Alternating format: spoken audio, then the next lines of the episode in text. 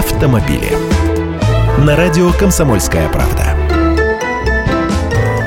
Здравствуйте, я Андрей Гречаник. Давайте со сроками уплаты водительских штрафов разбираться. Потому что судебный конфликт и недавнее его решение оказались такими, что срок административного производства по штрафам ГИБДД определили в три месяца, а не в год.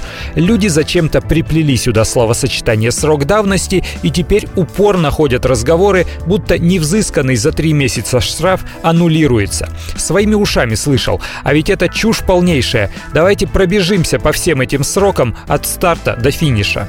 Итак, человек нарушил правила, гаишник выписал ему постановление. Вот это отправная точка, от нее танцуем. Даже если квитанция письмом счастья пришла, ориентируемся на дату постановления. После нее дается 10 дней на обжалование. 10 календарных дней начинаем их считать со следующего за указанным в постановлении.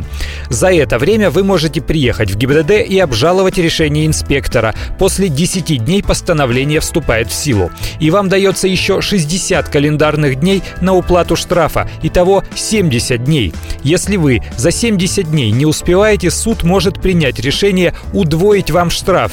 Арест к должникам по водительским штрафам отменен, остались только принудительные работы. Повторяю, для этого потребуется судебное решение. Вот его судья должен успеть вынести в течение тех самых трех месяцев.